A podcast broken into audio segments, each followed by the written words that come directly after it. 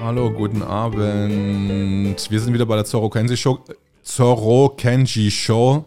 Äh, ich habe heute schon leichte Versprecher. Unser Gast heute Ronja aus der Nähe von Stuttgart. Hallo Ronja. Hi Erik, guten Abend.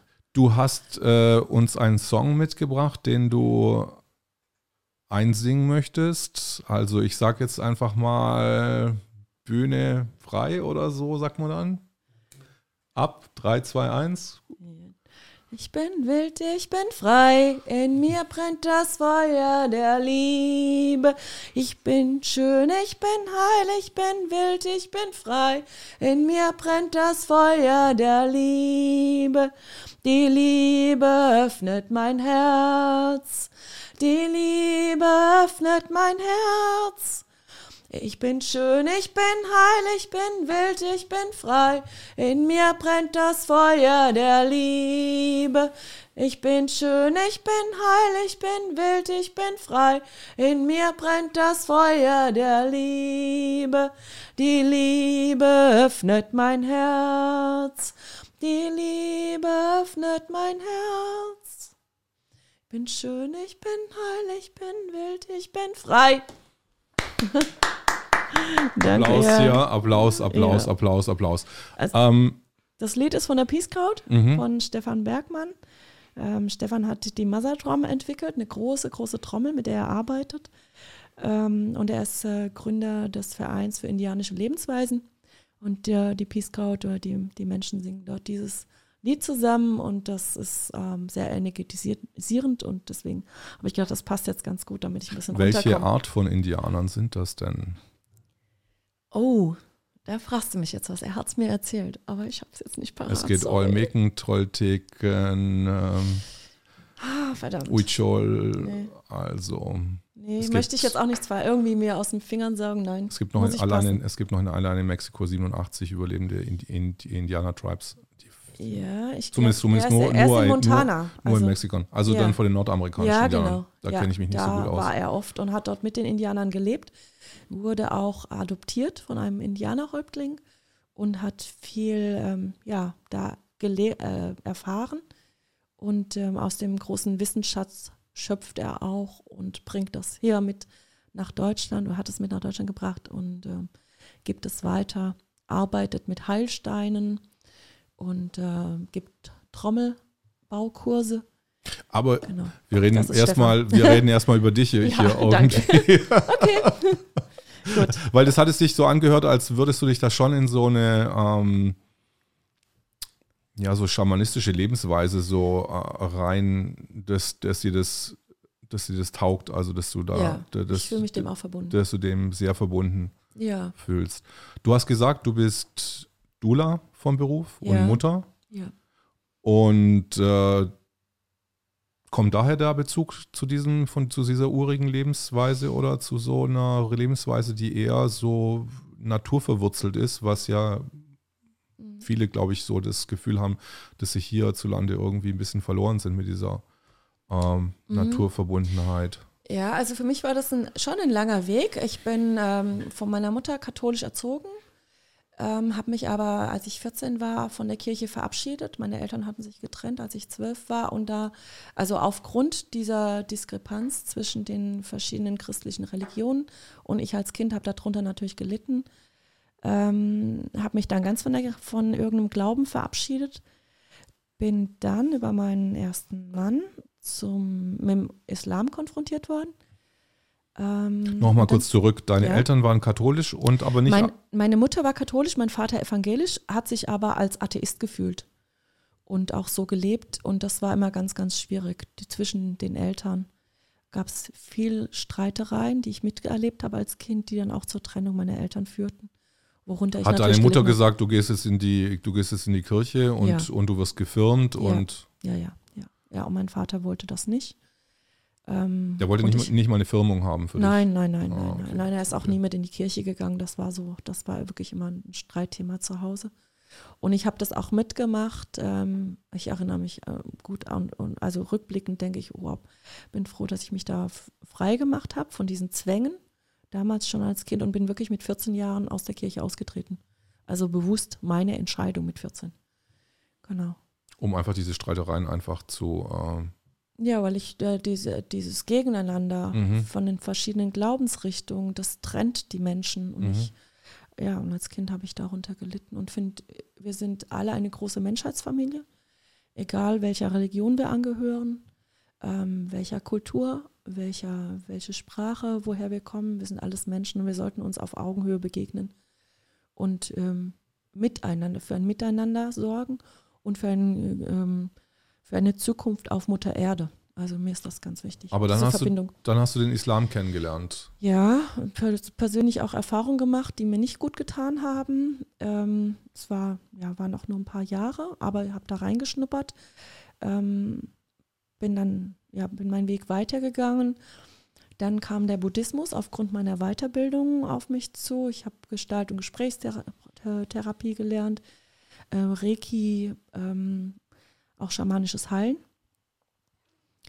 Und bin da, ja, mit der indischen Kultur, mit ähm, Osho, den Hintergründen, ähm, denen begegnet. Und bin weitergegangen und habe aber in meinem Herzen gefühlt, dass ich eher mich zu dem nordischen Glauben, zur nordischen Mythologie schon als Kind hingezogen fühlte. Also ich habe die Heldensagen geliebt. Warst du, warst du, warst Ja. du, Entschuldigung, war, warst, warst du wirklich bei den Osho-Leuten so? Also meine Lehrer Mhm. sind ähm, ja Osho-Anhänger, haben ihn auch erlebt. Ich habe nur mal Meine- gehört, dass, dass die, äh, die Leute so am Eingang so solche so Sniffer oder Riecher haben, also die die Leute so abgerochen haben, ob die Mhm. irgendwie komische, also so Substanzen genommen haben oder Ah ja, nee, das, ne? das weiß ich nicht. Nein, Ja, okay. also ähm, meine Lehrer und Ausbilder sind aus Stuttgart und sind Jas Sanyasin. mhm. Ähm, ich schätze sie sehr und sie begleiten mich immer noch. Ich habe immer noch Kontakt zu ihnen. Und, aber das so genau wie Sie Osho erfahren haben, da, dazu kann ich nichts sagen. Also Sie sind Lehrer für Gestalt- und Gesprächstherapie. Genau. Und du hast dich dann mehr für nordische Religionen interessiert oder nordische, ähm, Ja, ich, also das war. Glaubenssysteme oder Auch die Götter, also die Götterwelt der, der Germanen. Das war so meins ähm, in meiner Jugendzeit. Meine, ja, ähm, habe ich da gefühlt, dass das richtig ist. Also mich hat es immer so ein bisschen in den Norden, in, in die nordische Mythologie gezogen. Es gibt ja die, Entschuldigung, es, Ja. es gibt ja diese Walküren, die die, die, die Krieger in, nach Valhalla tragen, Mhm. Ja, ja. quasi, wenn sie wenn sie ehrenvoll gestorben sind. Ich weiß gar Ja. nicht, wenn sie nicht ehrenvoll gestorben sind, ob die dann auch in Valhalla mit diesen coolen Wal Walküren da hochziehen, aber die ist nur ehrenvoll. ja, damals, damals gab es nur ehrenvolle es Tode. gab nur Helden. Na klar. Ja, ich weiß auch. äh, Also Ja. ich habe mir immer überlegt, ähm, in der, in der Siegfried-Sage bin ich eher so äh, Brunhild. mhm. oder Kriemhild. Also das war immer so ein Hin und Her, ja. Und heute denke ich, ja, so Brunhild ist mir, glaube ich, näher, die Königin aus Island. Ja, Mhm. Der fühle ich mich verbunden, ja. Ähm, ja, das ist so, so Jugendzeit gewesen. Und dann ist es eigentlich, ähm, ja, durch die anderen Kontakte, die ich so hatte, nicht mehr im Vordergrund gewesen. Ich habe es aber in der Tiefe immer gespürt, dass es mich in den Norden zieht, also in die nordische Mythologie der Germanen. Und erst als ich mein achtes Kind ähm, alleine geboren habe, habe ich das Gefühl gehabt, oh, ich habe jetzt zu meinen Wurzeln zurückgefunden. Und seitdem äh, spüre ich auch und kann mich ganz klar positionieren ähm, für den alten Pfad. Also War das so eine magische Zahl? Weil 8 ist ja auch irgendwie so eine schließende Zahl, glaube ich, in der nordischen Myth- Mythologie. Aber Ähm, das ist eine Entwicklung gewesen in meinem Leben, Mhm. nein. Also ich denke Mhm. auch, dass da noch nichts geschlossen ist. okay. Ich lasse prinzipiell alles offen. Ich schließe nichts. Ja, ich schließe auch nichts aus. Du bist äh, Dula. Könntest du Ja. noch mal erklären, was eine Dula ist, was Ja. die macht? Ja. Ähm, Dula bedeutet Dienerin der Frau. Mhm. Ich ähm, diene den Frauen, ich begleite sie ähm, durch die Schwangerschaft, durch die Geburt, so wie die Frau sich das wünscht. Ich stärke sie in ihren eigenen Kräften, die sie hat. Jede Frau kann gebären ohne irgendwelche Hilfe. Ähm, das, das steckt in den Frauen drin. Das wurde ihnen genommen, diese, diese Kraft, dieses Selbstbewusstsein. Ähm, in den letzten ja, Hunderten von Jahren eigentlich schon wurde das gestört, dieses, diese äh, Nähe zu ihrer inneren Stimme. Ähm, das ist aber in den Frauen drin. Und die Frauen wieder dorthin zu führen, das ist meine Aufgabe als Doula, sie zu begleiten durch die Geburt ihres Kindes und ich bin dann auch als Mütterpflegerin anschließend noch für die Frau da, wenn sie das möchte. Also in den ersten Wochen, im Wochenbett. Genau. Wichtig ist für mich, dass die Geburt mhm. nicht gestört wird. Also das ist ähm, ja eine ungestörte Geburt ist für die Frau am, ähm, am natürlichsten und am, am einfachsten. Ja. Ähm, du sagst Mutterpflegerin, ist es was anderes als wie jetzt äh, wie Frauen, die quasi die, äh, wie, wie eine Hebamme, die die, ähm, die Frau nach der Geburt noch begleitet? Ja, die Hebamme ähm, ist für den medizinischen Bereich da. Mhm. In erster Linie, aber natürlich macht, ähm, kümmert sich die Hebamme auch um, um die äh, Psyche der Frau nach der Geburt, die, die ja Stimmungsschwankungen unterlegen ist und ähm, durch die Veränderung im Hormonsystem. Also das macht die Hebamme auch, aber hauptsächlich sind es die, die Wunden, die durch die Geburt entstehen, wonach die Hebamme dann schaut, dass die, die Gebärmutter sich zurückbildet, dass das Kind ähm, also gut angelegt wird und so. Das ist die Hauptaufgabe der Hebamme. Während ich als Mütterpflegerin wirklich dafür sorge, dass die Frau sich entspannen kann. Ich massiere sie, ähm, ich koche auch für sie, übernehme das, damit der Vater Zeit hat, für Mutter und Kind da zu sein und nicht diese Hausarbeit übernehmen muss. Als Mütterpflegerin würde ich, übernehme ich das mhm. auch. Oder kümmere mich um die Geschwisterkinder. Wenn die, ja, wenn die Familie das einfach als Unterstützung möchte, bin ich für sie da. Auch nach der Geburt des Kindes. Ist es jetzt schwierig für dich in der Corona-Zeit darin zu arbeiten oder? Ja, aber eigentlich eher, weil ich mich für einen anderen Weg entschieden habe, weil ich einfach gespürt habe, ich muss, ähm, ich muss aufstehen. Ich habe gespürt, hier stimmt was nicht. Im März letzten Jahres, ähm, als meine Kinder dann nicht mehr in die Schule gehen durften, ähm, habe ich so einen Impuls in mir gehabt und äh, dass hier irgendwas Unrecht ist, irgendwas ist hier nicht in Ordnung. Also es war wirklich nur ein Gefühl. Und ähm, seitdem das ist, bin ich auch nicht beruflich tätig. Also das geht gar nicht, ähm, weil sich das nicht verbinden lässt miteinander. Also ich bin im, ich denke, ja, ich sehe mich im Widerstand und auf der Straße. Ähm, ja, gegen. Du hast, du, du hast, du hast mir erzählt, dass du jetzt auf den Demos äh, letztes Jahr aktiv warst. Ähm, und du hattest eine spezielle Fahne dir äh, zu eigen gemacht. Was war denn das für eine Fahne? Ja, ja, das ist die Fahne, äh, eine, ein buntes Herz, also in Regenbogenfarben Farben, ähm, und äh, Love wins, also Liebe gewinnt, steht da drauf. Und das ist die, die, mit dieser Fahne, das, das ist für mich so die Verbindung zwischen Himmel und Erde. Mhm. Ähm, und ich bin davon auch völlig überzeugt, dass das der richtige und der einzig richtige Weg ist, rauszukommen aus dem, was hier gerade alles passiert, was wir ertragen, erdulden mhm. müssen und die Fahne habe ich bekommen im Mauerpark am 2. August letzten Jahres in Berlin mhm. von Axel, der diese Gruppe Love Wins gegründet hat. Ähm, ich habe getanzt und äh, irgendein fremder Mann kam da und hat mir die Fahne in die Hand gedrückt und ich habe mit der Fahne weiter getanzt und ihm sie dann zurückgegeben. Und mir war klar, ich besorge mir diese Fahne und die gehört jetzt seitdem zu mir. Also Ronja ohne Fahne, ohne Love Wins Fahne gibt es nicht. Da also fehlt das was. Das ist eine rote, rote Fahne. Welche nee, Farben? Eine bunte. Sind? Eine bunte. Ja, eine, ja, ja, das Herz. Das mhm. Herz ist in Regenbogenfarben und ähm, Love Wins steht noch, ist drauf gedruckt, ja. Genau, das ist meine Fahne. Hast du noch nie gesehen? Hey. Ich hatte die, ich hatte so ein paar Fahnen schon irgendwie ähm, es ist auf jeden Fall nicht diese Reichsfahne, das glaube ich. Nein. Nein. Love Wins Fahne ist, ist auf jeden Fall mitten im Herzen. Aber ja, diese Love Wins Fahne wurde mir schon verboten an der Siegessäule, sie ähm, auf die Kundgebung mitzunehmen. Ich ähm, sollte sie einrollen und ich fragte, hm, warum? Ja, sie enthält eine politische Aussage und dann Love Wins, eine politische Aussage? Was ist das? Ja, also gut. Das ist die Willkür, eine der Willküraussagen unserer Bereitschaftspolizei in Berlin, aber auch in anderen Städten. Kannst du es nochmal wiederholen? Das Unvorstellbar, ja. Ja. Sag's bitte nochmal. Also, was hat. Was ich war auf einer, eine, im Ende August, Anfang mhm. September war ich ja noch in Berlin geblieben. Also mhm. wir sollten ja alle, durften kommen, um zu bleiben eigentlich. Und ich war auf einer Kundgebung an der Siegessäule in Berlin mit meiner Fahne ähm, und bin dann rübergegangen zur Siegessäule auf diese Plattform und wurde dort aufgefordert von der Bereitschaftspolizei, diese Fahne jetzt einzurollen mhm. weil sie eine politische Aussage enthält. Und ich frage dann, welche denn? Also Liebe gewinnt ist eine politische Aussage. Also ich meine, Ich habe dann auch später mit einem anderen höherrangigen Polizisten darüber gesprochen. Quatsch, ist das so? Wie sehen Sie das? Und so. Das ist eine der Willküraussagen gewesen von diesem Polizisten, der Bereitschaftspolizei ist. Love wins ist keine politische Aussage. Quatsch. Liebe gewinnt. Also ich meine, das, da kann man auch nichts hinein ähm, interpretieren. Das ist eine, eine Haltung, eine ganz klare innere Haltung, die ich vertrete.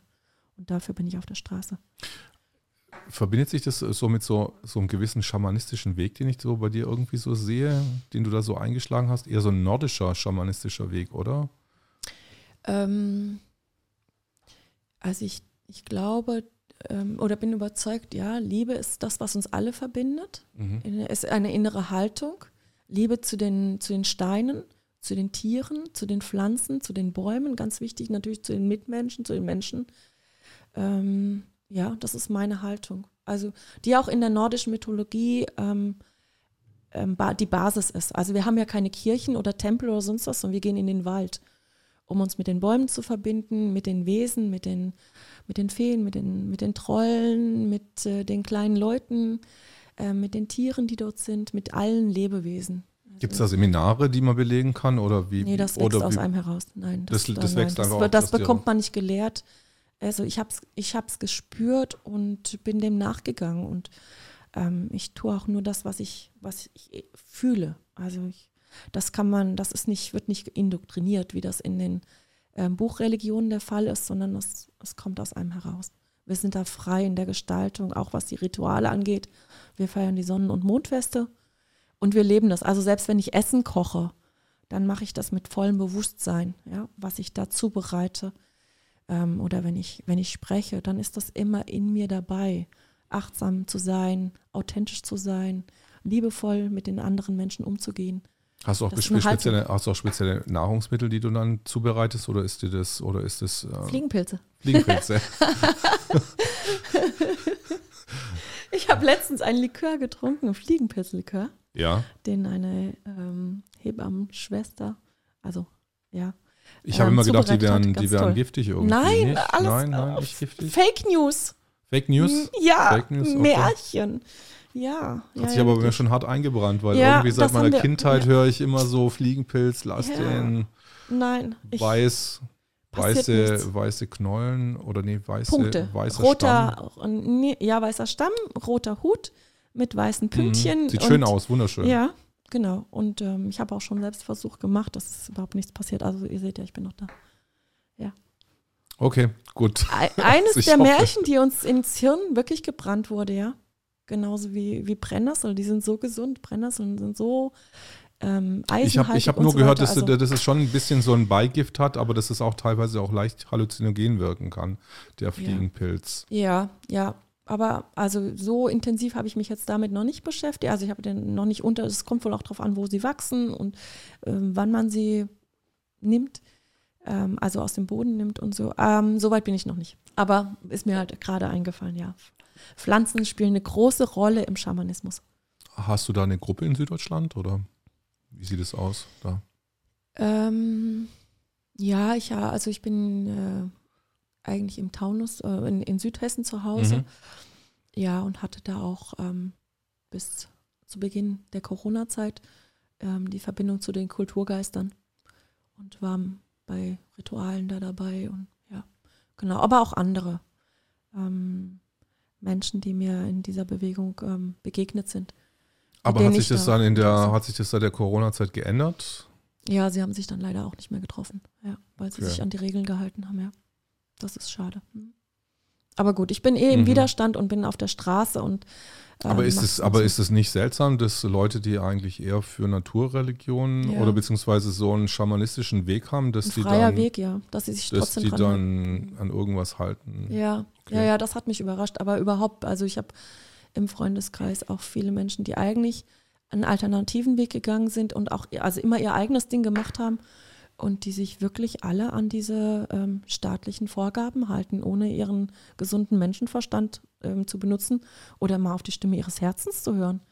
Ja, die das alles regierungstreu machen. Würdest du dann sagen, dieser, dass dieser alternative Weg für die gar nicht so ein alternativer Weg ist, wenn da sowieso immer noch so ein so einen Gesetzestext ja. oder so ein, okay, ich bin der große Staat hier und wenn mhm. was du mhm. sagst, so.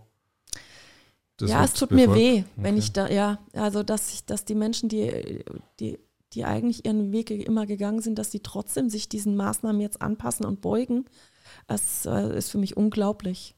Also ja, wie, wie, schnell, wie, wie schnell es möglich ist, dass der Staat mit der Angst spielt und die Menschen sich daran halten, ohne selber mal zu, wirklich zu recherchieren und einen, ähm, einen eigenen Weg, den eigenen Weg, den sie eigentlich eingeschlagen haben, weiterzugehen.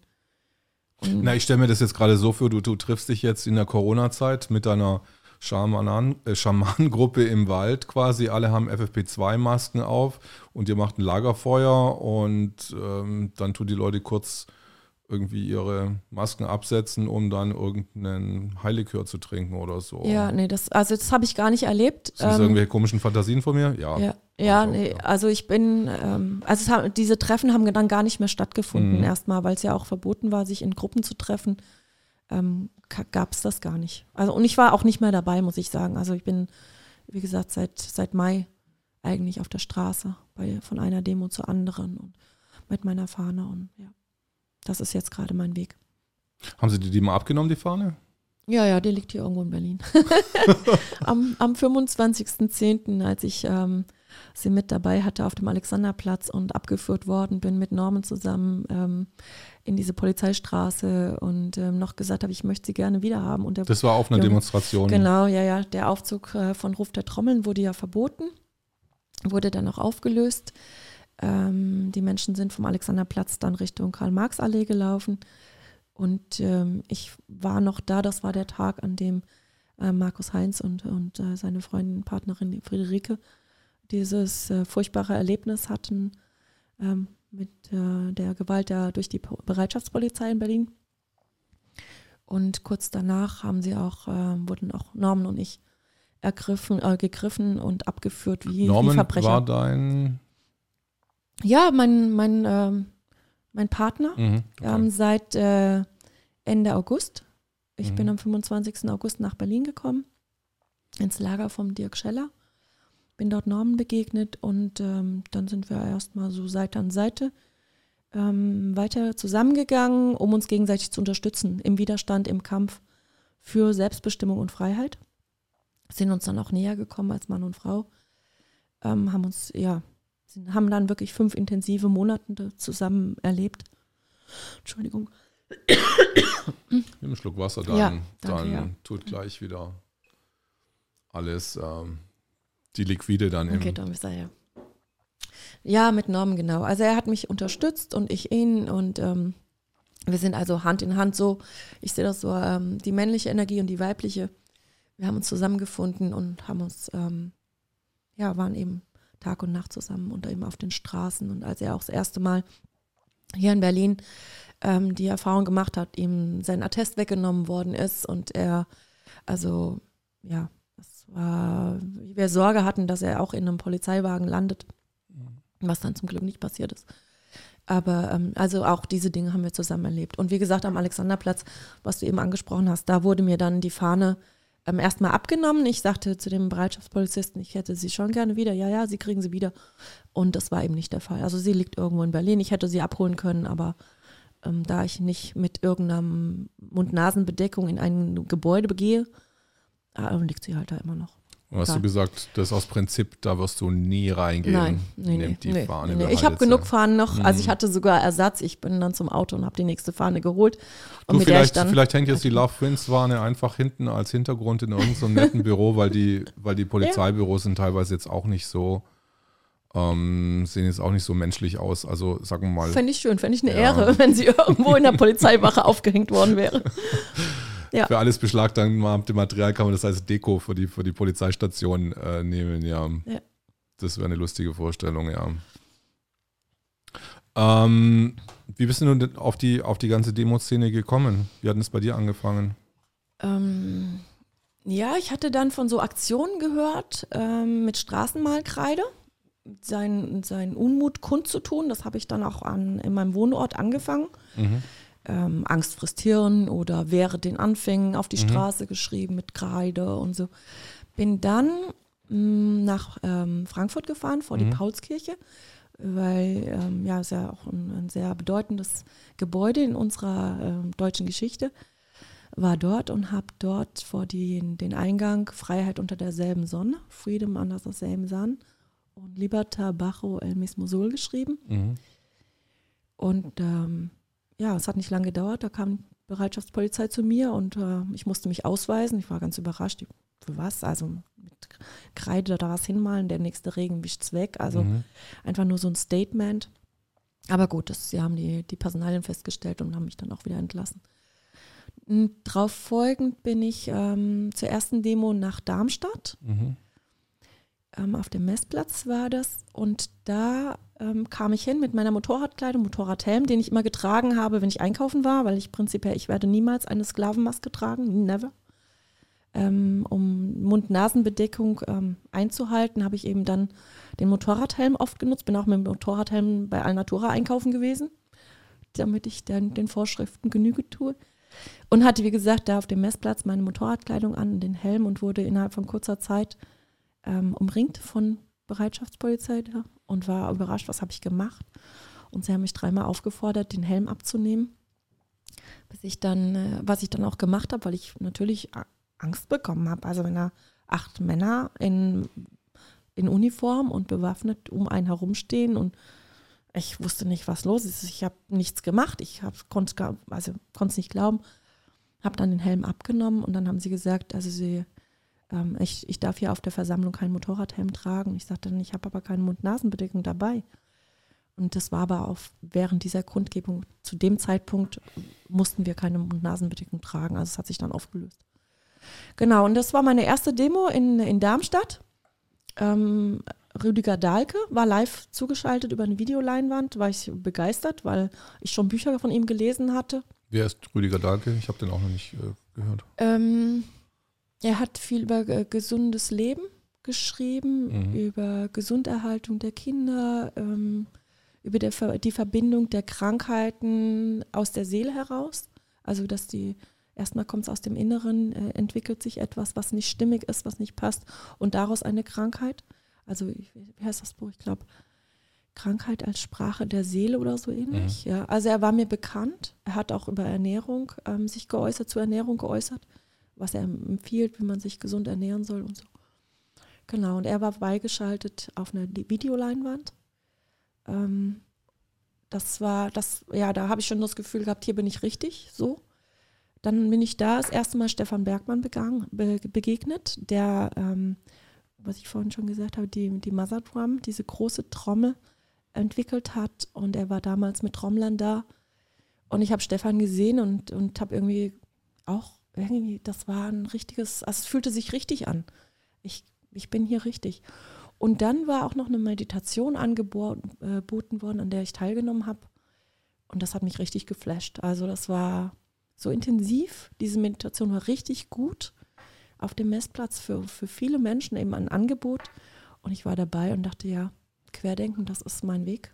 Ich bin, also von dem Moment an war ich Querdenkerin und bin es bis heute. Mit ganzem Herzen, ich bin Querdenkerin. Wahrscheinlich war ich es auch vorher schon, ähm, aber die, dieser Name wurde halt dann geprägt durch die Bewegung und ich werde, bin weiterhin Querdenkerin, ja, weil ich kritisch, kritisch auf alles schaue. Das hatte ich vorher Wie schon. hat sich dann deine, ähm, hattest du dann auch direkt in Stuttgart mit den Demos, äh, bei den Demos mitgearbeitet, jetzt bei Querdenken 711 oder wie hat sich Nee, das da noch ausgestaltet? nicht. Noch, da noch nicht. Ich war erstmal in Darmstadt dabei. Also wir hatten sonntags immer einen Fahrradkorso und ich war gern mit Inlinern, bin ich da mitgefahren, weil ja, und dann eben mit meiner Fahne, also auf Inlinern und Fahne und so. Das war so meins. Bin dann im Juni äh, mit den äh, Darmstädter Querdenkern zu einer Demo im unteren Schlossgarten nach Stuttgart gekommen. War da dabei und ja, also was war dann als nächstes? Mannheim, da habe ich Beate Bahner ge- sprechen gehört. Das war mir ganz wichtig. Ich hatte von diesem Vorfall gehört, dass sie sie abgeführt hatten und so an, an Ostern, ja. Unglaublich, eine Rechtsanwältin, eine Juristin, die sich einsetzt, wird einfach in die Psychiatrie gesteckt. Das war, also, da ist für mich mein ganzes Bild von Gerechtigkeit in sich zusammengebrochen. Also ich habe gemerkt, dass alles Unrecht ist. Ich, das war für mich unvorstellbar, dass sie eine Rechtsanwältin wegsperren, ja, unglaublich. Und ich habe sie dort sprechen gehört in Mannheim, war begeistert von Beate, von ihrer Haltung und so. Und also immer mehr Menschen kennengelernt auf den Demos, die für ihre Haltung ähm, auch, also Gesicht zeigen. Mhm. Und das, da wusste ich, ja, das ist mein Weg. Das ist richtig so. Gesicht zeigen. Ist Beate Bahner so ein Vorbild für dich oder? Ähm, ich kenne sie so zu wenig, muss ich Mhm. sagen. Ähm, ich finde ihre Haltung toll, ja, auf jeden Fall. Es gibt ja ganz viele, die eben an, auf den Bühnen stehen und die, denen es egal ist, äh, mit welchen Maßnahmen sie dann konfrontiert werden. Ja, da zähle ich mich auch dazu. Also mit dem, mittlerweile habe ich auch meine Erfahrung gemacht mit polizeilichen Maßnahmen und die letztes Jahr in, in Stuttgart am 31.12., die ja sehr bekannt geworden ist. Und es macht mir nichts mehr aus. Also heute lächle ich drüber, habe es weggesteckt soweit, glaube ich. Und ähm, die letzte Erfahrung hier am Sonntag mit der Freedom Parade in, in Berlin ähm, war auch ganz entspannt. Also das war, war gut, dass ich da dabei war und auch meine Vorbehalte der gewalttätigen Berliner Bereitschaftspolizei abbauen konnte. Erstmal. Ich hoffe, dass das so bleibt. War es, war es nicht gewalttätig letztes Nein, Mal auf der nö. Freedom Parade? Nee, nee, das Auch war jetzt am Sonntag. Die waren sehr freundlich zu Mhm. mir. Die haben gefragt, ob ich schon mal in der Maßnahme war, wo Fotos gemacht worden sind. Das würde dann das ganze Vorgehen verkürzen. Und dann habe ich gesagt, ja. Also es müssten Fotos da sein vom 25.10. vom Mhm. Alexanderplatz, denn da wurden in der Polizeistraße Fotos gemacht von mir. Und tatsächlich haben diese jungen ähm, Bereitschaftspolizisten jetzt am Sonntag nachgeschaut in ihrem Gerät und haben ein Foto gefunden und ich war wie gehabt, wie immer, ohne Perso, Personalausweis und ohne mein Attest auf der Demo, weil Mhm. ich es einfach prinzipiell nicht mitnehme. Mhm. Ich möchte nicht, dass es mir weggenommen wird. Wenn, dann zeige ich es einem Richter. Mhm. Und dann haben sie ja, okay, dann müssen sie eine Ordnungswidrigkeit ausstellen. Habe ich gesagt, ja, klar, kein Problem, ich kann damit umgehen. Ich werde Einspruch einlegen. Ich habe eben, wie gesagt, ähm, einen Attest. Mhm. Und das, ja, dann wird sich das in Luft auflösen. Das ver verursacht eigentlich nur Schreibkram. Und dann haben sie mich auch gehen lassen. Hat dir schon mal ein Polizist irgendwas weggenommen auf der Demonstration, weil du so solche Vorsichtsmaßnahmen triffst? Naja, ich habe das ja erlebt in Berlin, äh, als, also mit Norman ähm, Anfang September, dem sie das Attest weggenommen haben. Da war das wohl, hat es gerade angefangen, dass die Berliner Bereitschaftspolizei die Atteste einsammelt. Ähm, einfach und, und ähm, vor allem mit dem Vorwurf, es wären gefälschte Atteste. Ja, und äh, das habe ich eben mit Norman erlebt und da habe ich dann von, für mich entschieden, ich nehme mein Attest nicht mit.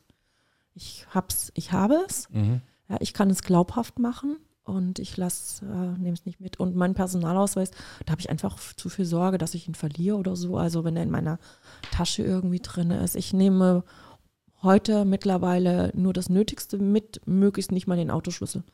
Also um einfach nichts zu verlieren und mir nichts wegnehmen zu lassen. Auch, auch kein Handy mehr, denn das wissen wir mittlerweile auch, dass Handys gerne ähm, einkassiert werden von der Polizei. Also ich habe nichts dabei, von mir kriegen sie nichts. Genau. Ich mache diese, diese Willkürmaßnahmen, dieses Unrecht, ähm, da spiele ich nicht mit. Du bist, wie Gott dich dann schuf. Also jetzt bei, einer Demo, Ja. bei einer Demo, also ich meine, ohne, Ja. ohne sozialen, ohne sozialen Touch mit, mit Ausweis und so und so weiter. Ja, ähm, ja. unterwegs. Wir hatten uns vorher darüber unterhalten, du hattest mir ein Stichwort gegeben, dass du äh, so ein soziokratisches System ähm, favorisierst, was Mhm. In Holland anscheinend nach dem Zweiten Weltkrieg praktiziert wurde. Kannst du da ein bisschen Mhm. was drüber erzählen? Ja, also die Soziokratie ähm, ist, eine, ist ein äh, hocheffizientes demokratisches Organisationsmodell. Mhm. Es wurde ausprobiert in einem Familienunternehmen in Holland. Also da ähm, hat, sich, da wurde, hat sich das so entwickelt und es wurde umgesetzt, wird auch schon äh, von anderen Firmen ähm, benutzt. Wichtig ist da, oder das maß, maßgeblich ist, dass wir Menschen uns ähm, im Kreis begegnen. Also es geht um ein Problem. Mhm. Und die Menschen, die betroffen sind von diesem Problem, was gelöst werden soll, begegnen sich im Kreis, sitzen, sitzen im Kreis und einer sagt seine Idee dazu, seine Gedanken dazu, die anderen hören zu und dann kommt der nächste dran. Es gibt einen Moderator für das Ganze, der von außen so ein bisschen eben das auch ähm, lenkt. Aber es geht im Kreis rum Jeder sagt äh, seins dazu, was er, welche Vorstellung er hat, Mhm. äh, welche Lösungsidee dazu. Und dann geht es in eine zweite Runde und es wird das aufgegriffen, was die Einzelnen gesagt haben. Und ähm, ja, es geht so weiter, so weit, bis man eben, ähm, bis jeder mitgehen kann und sagen kann, ja, das ist diese Lösung, kann ich, ist zwar nicht meine, aber damit kann ich gut leben, damit, da kann ich mitgehen. Und dann wird es angewendet und es wird geschaut, ob, ob es sinnvoll ist, ob es eff- effizient ist, ob es noch weiter verbessert werden muss oder ob es schon ideal ist, was, ja.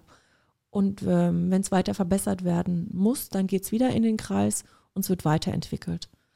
Und ich, ich sehe diese, die Soziokratie umsetzbar zu Hause, also im Umgang innerhalb der Familie.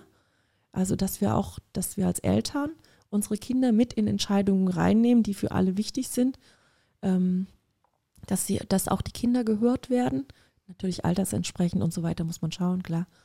Ähm, ich finde es auch ide ideal für in den Kindergärten, in den Einrichtungen, in der Schule, an der Uni, in den Firmen, in den Vereinen. Also ich glaube, dass die, die Basis ähm, der Soziokratie auch in unserem Grundgesetz verankert werden sollte. Und dann haben wir eine, eine Ent- Weiterentwicklung der Demokratie, die ja so wie sie hier in Deutschland angewandt worden ist, gescheitert ist aufgrund der Korruption, aufgrund der Lobbyisten.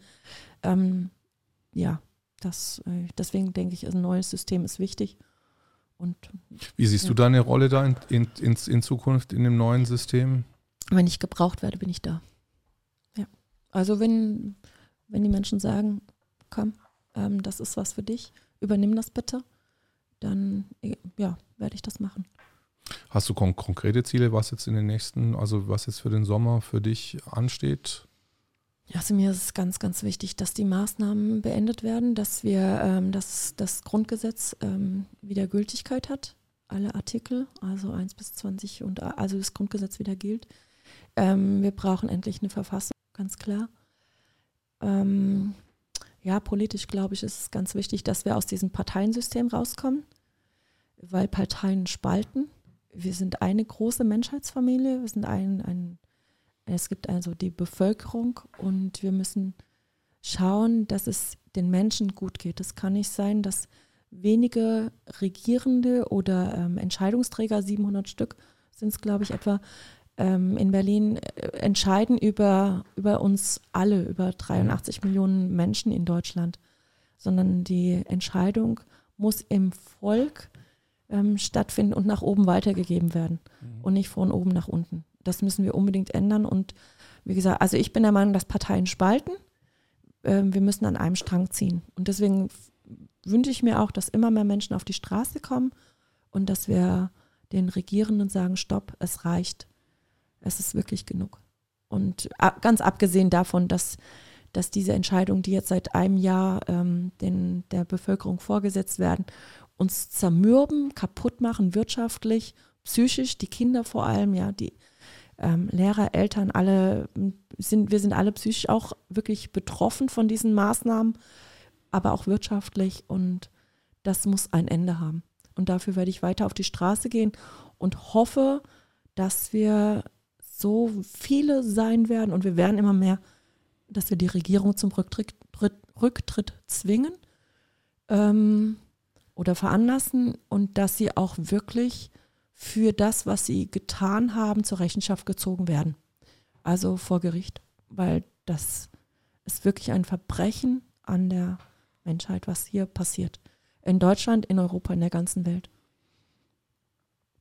Aber ähm, du wirst jetzt keine Anklägerin sein, sondern du überlässt es dann auch jeden Fall den Gerichten. Also was, ähm,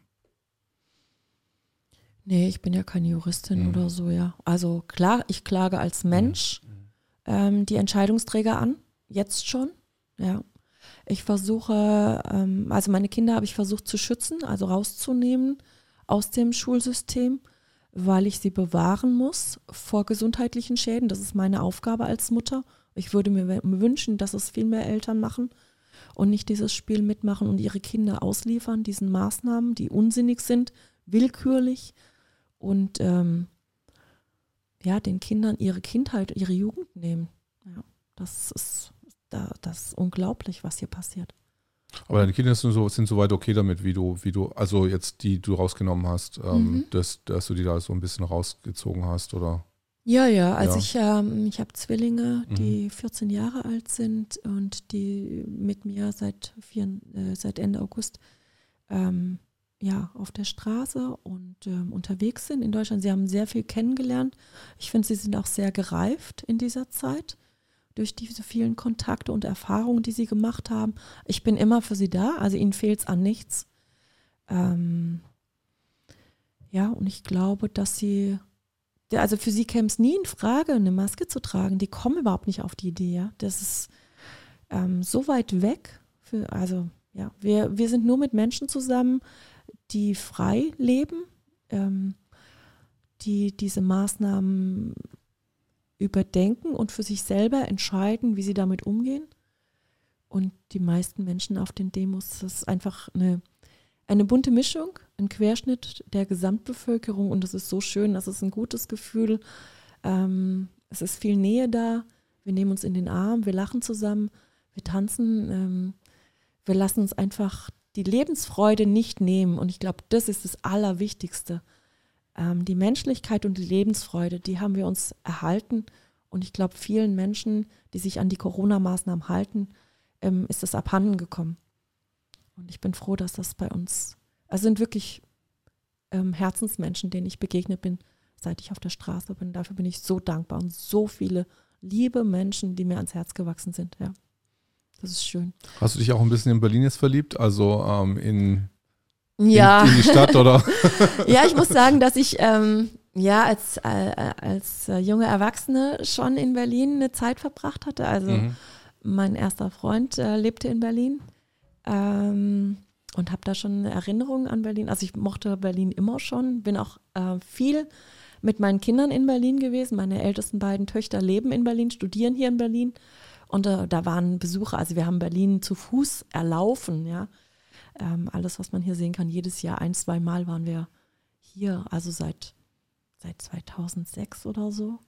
Genau, immer wieder Besuche hier in Berlin und ein Stück weit ist das wie nach Hause kommen, aber jetzt eben auch mit den ganzen Menschen, die ich letztes Jahr hier seit Ende August kennengelernt habe, ähm, die wiederzusehen, ja, ich fühle mich hier schon zu Hause, ist schon schön. Sehr, sehr, sehr schön, sehr schön. Ähm, die haben sie auch deinen Instagram-Kanal kurz, kurzfristig zugemacht, Ja. hast du mir erzählt. Warst du Also- traurig drüber oder? Ja, weil da viel Arbeit Ja. drin steckte. Also einfach und auch Leidenschaft. Also ich bin halt ein sehr emotionaler, leidenschaftlicher Mensch und mache alles wirklich mit ganzem Herzen. Ähm, Instagram war überhaupt nicht meins. Also da ich, ich meine, ich gehöre nicht mehr zu, den, zu dem Alter, wo man Instagram nutzt, um sich selbst darzustellen oder so. Und das war auch überhaupt nicht meine Absicht. Aber eben da an dem 14. März dachte ich, ich möchte irgendwie Impulse setzen. Mhm. Und ich glaube, dass das mit Instagram möglich ist. Ich hatte Facebook, aber das ist ja was anderes. Ähm, habe dann Instagram eben, ja, einen Kanal oder ja, so ein, so ein Profil eingerichtet. Mhm.